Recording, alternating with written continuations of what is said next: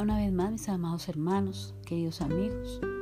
Bienvenidos a este grupo de amor y vida.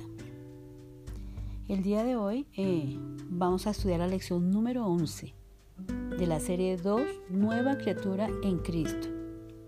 Y vamos a estar leyendo en Efesios 2, del 1 al 10. Dice la palabra del Señor así.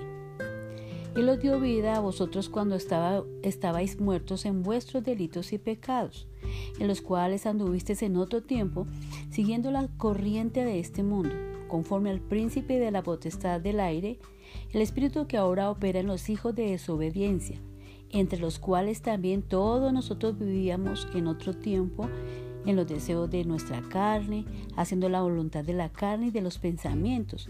Y éramos por naturaleza hijos de la ira, lo mismo que los demás.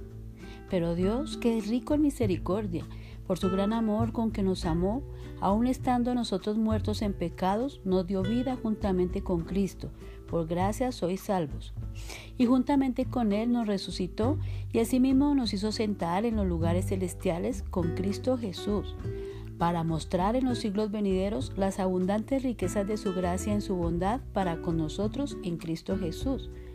Porque por gracia sois salvos por medio de la fe, y esto no de vosotros, pues es don de Dios, no por obras para que nadie se gloríe, porque somos hechura suya, creados en Cristo Jesús para buenas obras, las cuales Dios preparó de antemano para que anduviésemos en ellas. El versículo 8 dice, porque por gracia sois salvos por medio de la fe, y esto no es de nosotros, pues es don de Dios. Y ese es el título de nuestra lección hoy, salvos por gracia.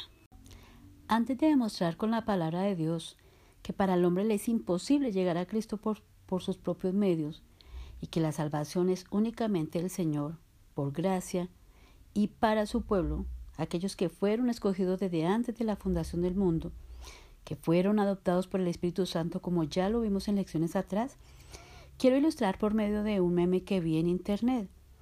El meme era un esqueleto y decía, yo aquí esperando que mi vecino me pague lo que me debe. El meme da a entender que ese vecino jamás le pagará. Ahora imagine usted el esqueleto. Trate de alimentarlo, trate de darle lo que más le gustaba cuando estaba vivo. No lo puede recibir, porque está muerto, ¿verdad? Ahora ese esqueleto coloque la frase yo aquí esperando seguir a Cristo. Eso quiere decir que no puede hacerlo. Es lo que acabamos de leer en Efesios 2.1. Y Él, o sea, Cristo nos dio vida cuando estábamos muertos en delitos y pecados. Ahora miremos a Juan 5.40 un texto que es utilizado por algunos predicadores para enseñar que el hombre tiene libre albedrío y que por su propia decisión puede llegar a Cristo cuando él quiera. El texto dice, y no queréis venir a mí para que tengáis vida. ¿Qué es lo opuesto a la vida? La muerte. El hombre sin Cristo es un muerto viviente, muerto espiritual, físicamente vive. Pero como dice la palabra del Señor, Él no buscará a Dios porque se ha desviado al mal, se ha hecho inútil. Leamos por favor Romanos 3 del 9 al 18. Romanos 3 del 9 al 18. Dice la palabra del Señor, no hay justo, ese es el título que tiene ahí. ¿Qué pues? ¿Somos nosotros mejores que ellos? En ninguna manera.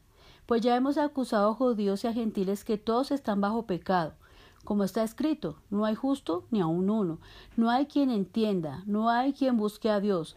Todos se desviaron, a una se hicieron inútiles. No hay quien haga lo bueno, no hay ni siquiera uno. Sepulcro abierto de su garganta, con su lengua engañan, veneno, de aspies hay debajo de sus labios. Su boca está llena de maldición y de amargura. Sus pies se apresuran para derramar sangre. Quebranto y desventura hay en sus caminos, y no conocieron camino de paz. No hay temor de Dios delante de sus ojos. Lo que acabamos de leer en Romanos concuerda perfectamente con lo que dice en San Juan 5:40. Y no queréis venir a mí para que tengáis vida. Un muerto no quiere nada. Un muerto huele a hediondez, a inmundicia. Eh, una persona sin Cristo que quiere justificarse por sus propias obras, dice la palabra del Señor que es como un trapo de inmundicia, quiero que miremos en Isaías 64, 6. Isaías 64, 6. Dice así, si bien todos nosotros somos como suciedad y toda nuestra justicia como trapo de inmundicia, y caímos todos nosotros como la hoja, y nuestras maldades nos llevaron como viento. Yo sé que para muchos de ustedes es confuso, de pronto algunos estarán desilusionados, porque no es ese mensaje que están acostumbrados a escuchar. ¿A quién le van a gustar que le diga que es un trapo de inmundicia? Ya que eh, los falsos profetas enseñan cosas halagadoras y eso también lo dice la palabra. Ellos siempre van a querer hablar cosas que halaguen el oído de sus oyentes, que les guste a ellos. Por eso a las mujeres les llaman la princesa de Dios, la guerrera, las Déboras. A los hombres les llaman que usted es un campeón, que usted es el hijo del rey. Y sí, realmente somos hijos del rey, en eso no están equivocados. Que usted merece lo mejor, pero lo mejor para ellos es que usted tenga una vida llena de lujos y comodidades. Pero lo mejor en el concepto de Dios es que nosotros seamos salvos de nuestro pecado. Yo les animo a que sigan escuchando. No crean que porque el mensaje del Evangelio es un mensaje que ofende, y tiene que ofender, porque la idea es matar esta carne que cada día quiere como que levantarse en nosotros para hacernos desobedecer al Señor y vivir en el Espíritu. Por eso la Biblia dice que no satisfagáis los deseos de la carne, sino que ahora, como somos hijos de Dios, andemos como hijos de Dios. Y por eso la salvación es por gracia, por gracia. Aún el solo escuchar el Evangelio es por la pura gracia de Dios, porque a muchas personas, a los que no son hijos de Dios, no les gusta oír estas cosas. Y cuando yo digo matar, matar esta carne, entonces a lo que yo me refiero es, es por el Espíritu de Dios. Es por el Espíritu de Dios que nos da dominio propio. No demonio propio, dominio propio. Porque ahora a muchas personas todo se le volvió el demonio, el demonio, el demonio. Entonces piensan que en lugar de arrepentimiento para el perdón de sus pecados, lo que necesitan es liberación. Gálatas 2.20 dice, con Cristo estoy juntamente crucificado. Ya no vivo yo, mas vive Cristo en mí. Y lo que ahora vivo en la carne, lo vivo en la fe del Hijo de Dios, el cual me amó y se entregó a sí mismo por mí. No desecho la gracia de Dios, pues si por la ley fuese la justicia, entonces por demás murió Cristo. Cuando una persona acude a uno de estos supuestos ungidos, los que dicen tener ellos la unción que fue otorgada para la iglesia, acuden a ellos por liberación, están desechando la gracia de Dios.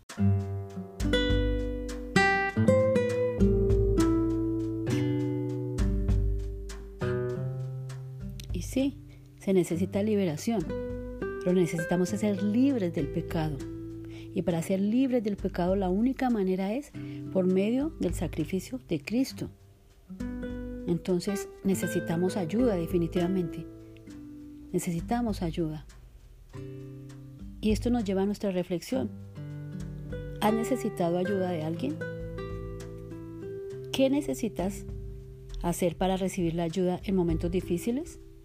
Con relación a Jesús, ¿consideras que debes hacer algo para recibir su ayuda? ¿Cuál es el método por el cual crees que puedes ser salvo? Bueno, yo no sé cuántos recuerdan los 33 mineros en Chile que quedaron eh, en un derrumbe de una mina ya enterrados. Ellos necesitaban ayuda, ¿verdad?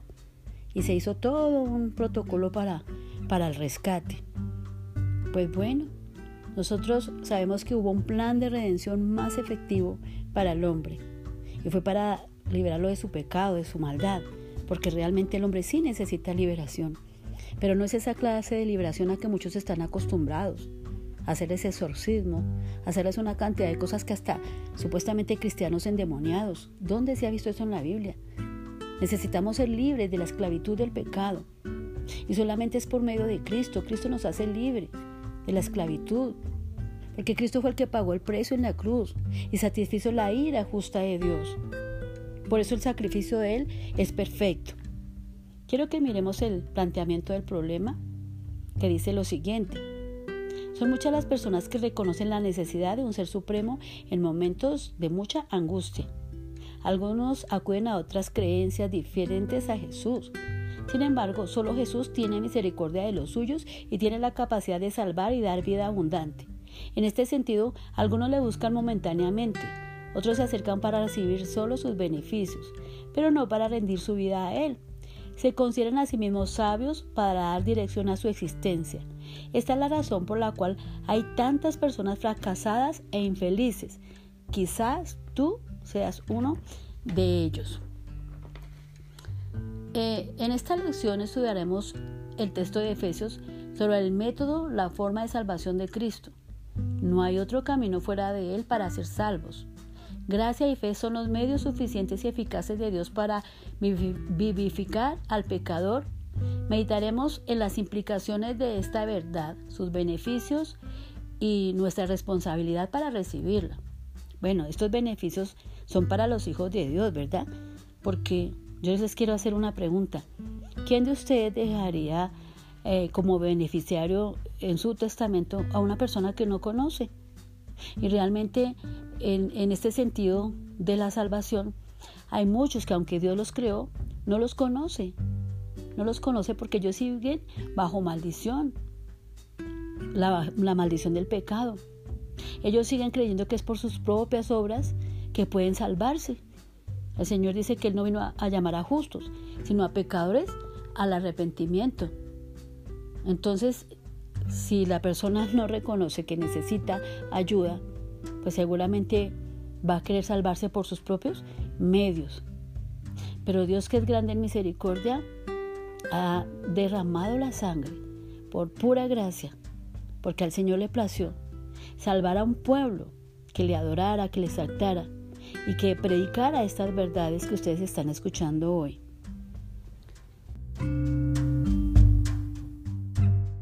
Vamos a mirar el primer punto. Gracia es la misericordia de Dios. Al hablar de, gracia, hablamos de un favor inmerecido. La gracia divina es el bien otorgado soberanamente por Dios a los hombres y mujeres que no la merecen ni pueden pagar. Es decir, no es merecida e pagable. Además, es producto de una decisión unilateral de quien todo lo puede, en este sentido, nadie puede influir o manipular a Dios para que le otorgue su bendita gracia o favor. Con el marco conceptual anterior, podemos afirmar que la gracia proviene de un acto de infinita misericordia de Dios a hombres indignos y desahuciados por el pecado. Si no fuera por su amor genuino, desinteresado y sacrificial, no tendríamos esa bendición y Él os dio vida a vosotros cuando estaba, estabais muertos en vuestros delitos y pecados.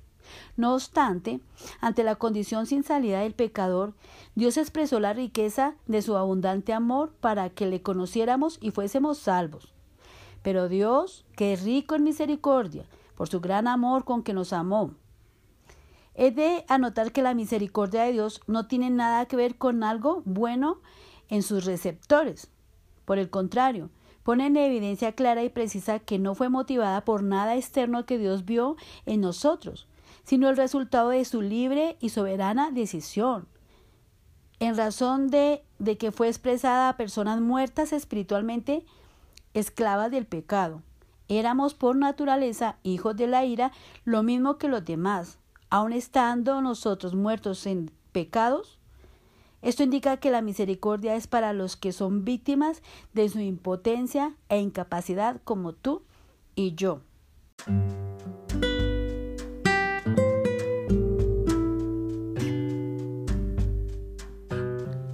Segundo punto. Es la vida por medio de Cristo. Otra de las bendiciones de la gracia divina es que da vida a quienes están muertos en sus propios placeres y concepciones siguiendo las corrientes de este mundo, conforme al príncipe de la potestad del aire, el cual ahora opera en los hijos de desobediencia. Ese es el versículo 2 de la lectura que hicimos. En los deseos de nuestra carne, haciendo la voluntad de la carne y los pensamientos. Versículo 3. Todos estamos muertos en todas las áreas de la vida, intelecto, voluntad y sensibilidad. Cuando Dios creó al hombre y lo puso en el huerto del Edén, Dios le dio libre albedrío le dio la eh, potestad de que pudiera escoger entre todos los árboles que habían allí. Pero el hombre decidió escoger mal porque tomó justamente del fruto que Dios le dijo que no tomara porque el día que tomara ese fruto moriría. Entonces el hombre desobedeció. Cuando el hombre desobedeció, murió. Su muerte obviamente fue espiritual, una separación del hombre con Dios. La ira de Dios cayó sobre él por causa del pecado. Y el hombre entonces quedó esclavo del pecado. Entonces se puede decir que el libre albedrío del hombre es una esclavitud del pecado del cual no puede salir por sus propios medios. Y la única manera, como ya lo hemos hablado, es que el hombre puede ser libre por el sacrificio de Cristo en la cruz del Calvario. Y que esa libertad es para que viva para su gloria. Y cuando llegó para su gloria, no es que el hombre le pueda añadir más gloria a la gloria que Dios ya tiene, que es una gloria eterna, sino que cuando el hombre da frutos dignos de arrepentimiento, cuando se va mostrando ese cambio en su vida por la obra del Espíritu Santo, es porque la gloria de Dios está sobre él. Le está mostrando el camino que debe seguir. Quiero que miremos eh, Salmos 32, 8. Salmos 32, 8 que dice lo siguiente. Te haré entender y te enseñaré el camino en que debes andar. Sobre ti fijaré mis ojos. Entonces esa es una buena noticia para ti en este día. Que el autor de la vida viene a dar vida. Vida a aquellos que están en su condición lamentable de pecado y de miseria. Dios nos saca y nos da vida. Por eso dice el texto, nos dio vida juntamente con Cristo. Por gracia sois salvos. Y juntamente con Él nos resucitó y asimismo nos hizo sentar en los lugares celestiales con Cristo Jesús. Versículos 5 y 6. Qué maravillosa bendición. Dios ha hecho un milagro hermoso con los que ha llamado a su reino. Les ha resucitado y dado el regalo de la vida para poder conocerle y disfrutar de su inigualable compañía. Vida abundante reciben los que creen en Jesús y siguen sus pisadas. En este sentido podemos afirmar, como dice Efesios, que esta bendición es por medio de Cristo. Su sacrificio voluntario nos revela la gracia de Dios y nos resucita para vivir para su gloria. Si tú estás siendo llamado a venir a Jesús, debes llegar en arrepentimiento y fe y entregar tu vida a Él. Así tu existencia tendrá sentido y plenitud amor en las relaciones, paz en el corazón, esperanza en los planes, seguridad en la salvación, confianza en el Señor. Es la vida que Jesús compró para ti en la cruz, la cual puedes recibir gratuitamente. Tercer punto. Gracia y fe son un don de Dios. Otra de las maravillas de la gracia es que se recibe por medio de la fe, porque por gracia sois salvos por medio de la fe. Muchos dicen yo tengo fe. El objeto de la fe generalizada es centrada en el hombre, sus capacidades e intereses, pero no salva. La lección pasada, mirábamos la fe salvadora que es otorgada por Dios. Pero hoy quiero hablarles de una fe natural, que es, mucha, es esa fe que muchos, que muchos tienen. Pero la fe natural nace de un corazón pecaminoso y es abominable. La fe salvadora viene de Dios y su objeto es una persona, Cristo. Por eso nadie recibe ni merece la gracia por sí mismo. Ninguno puede ser salvo con su propia fe. Escuchamos decir yo tengo fe a mi manera. O lo importante es tener fe en algo, o póngale fe. Esta clase de fe que nace de nuestra propia naturaleza y por motivaciones múltiples no sirven para entender y recibir la gracia divina. La única fe que Dios acepta para salvación es dada por Él mismo, es decir, es un regalo de Dios. Por tanto, ninguna persona, por más que se proponga, puede recibir fe a menos que Dios en su gran bondad se la regale. Quizás tú estás pensando cómo recibir fe para creer en Jesús, como dice la Escritura. La verdad es que esta es un regalo inmerecido. Podemos decir que nadie va a Dios sino a través de la obra de Cristo. En todo aspecto, la salvación es del Señor, y esto no de vosotros, pues es don de Dios, lo leíamos en el versículo 8. Si Él no te da fe, no puedes disfrutar de su misericordia. El don de Dios no se recibe por merecimiento ni por nada que hagamos. Para mostrar en los siglos venideros las abundantes riquezas de su gracia en su bondad para con nosotros en Cristo Jesús. Versículo 7. Gracia y fe son una bendición libre y soberana de Dios en Cristo. Él mismo se reserva el derecho de dar fe y arrepentimiento a quien Él quiere en su gran soberanía. Al hacerlo, nos ratifica la incapacidad y su bondad tierna y fiel, para que nadie se gloríe. Versículo 9. No obstante, es nuestra responsabilidad buscar su rostro y pedirle que nos dé fe y voluntad para llegar a Él y vivir para su agrado. Aplicación. Solo Dios por medio de Cristo puede manifestarnos su inmensa gracia para ser salvos. Además, regala fe a quien Él en la eternidad determinó para que se arrepientan, disfruten de su amor y se rindan en obediencia a su palabra santa. Meditación. ¿Considero que la salvación es un regalo? ¿Deseo recibir la gracia de Dios? ¿Tengo la fe de Dios para creer en Él y en su obra salvadora? ¿Debo orar pidiendo que Dios me regale fe para recibir su gracia y deleitarme en su gratuita salvación?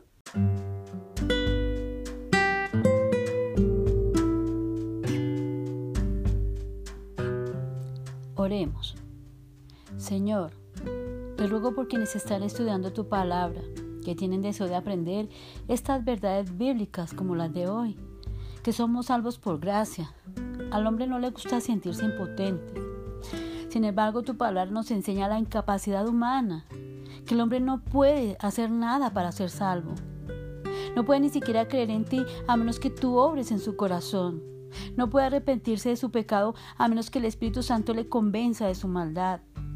Pero entiendo, Señor, que por falta del estudio serio de tu palabra, yo misma, Señor, creía muchas cosas que tu palabra no dice. Y estas cosas siempre exaltaban al hombre y no a ti, mi Señor, que eres el único merecedor de la honra y de la gloria. Bendito Señor, te rogamos que nos permitas entender. Algunos te tienen en un segundo plano. Y queremos, Señor, que seas tú el que reciba la gloria plena, completa, porque tú no compartes tu gloria con nadie. Aún hay misericordia en ti, Señor, cuando nos permites entender estas verdades bíblicas y poder darte, Señor, las gracias, las gracias, Señor, por este favor inmerecido. Perdónanos, oh Dios, por atrevernos a pensar que de alguna manera nosotros completábamos tu obra, Señor, cuando pensábamos que era nuestra decisión la que nos podía hacer llegar a ti. Pero cuando tu palabra dice consumado es, quiere decir que el 100% de la obra salvadora es tuya y que nosotros no aportamos nada, Señor, puesto que por nuestro pecado, aunque pudiéramos hacerlo, Señor, sería una obra imperfecta y no la aceptaría el Padre, pues se necesitaba una obra perfecta, Señor, y la única obra perfecta fue la que Cristo hizo en la cruz del Calvario, porque Él fue el Cordero, sin mancha y sin contaminación, que agradó plenamente al Padre como sacrificio, Señor, para el perdón de los pecados. Padre Santo, te ruego, Señor, des discernimiento y diligencia para aprender mucho más y más de ti, Señor, de tu obra perfecta, del plan de salvación, de tu santidad, de tu amor, Señor, de todo lo que tú eres, oh Dios. Porque el conocimiento, Señor, nos acerca más y más a ti. Nos permite, Señor, humillarnos, ver que no somos nada, Señor, que tú eres todo y que mereces la gloria por siempre, Jesús. Gracias te doy, Señor, en los méritos de Cristo. Amén y amén.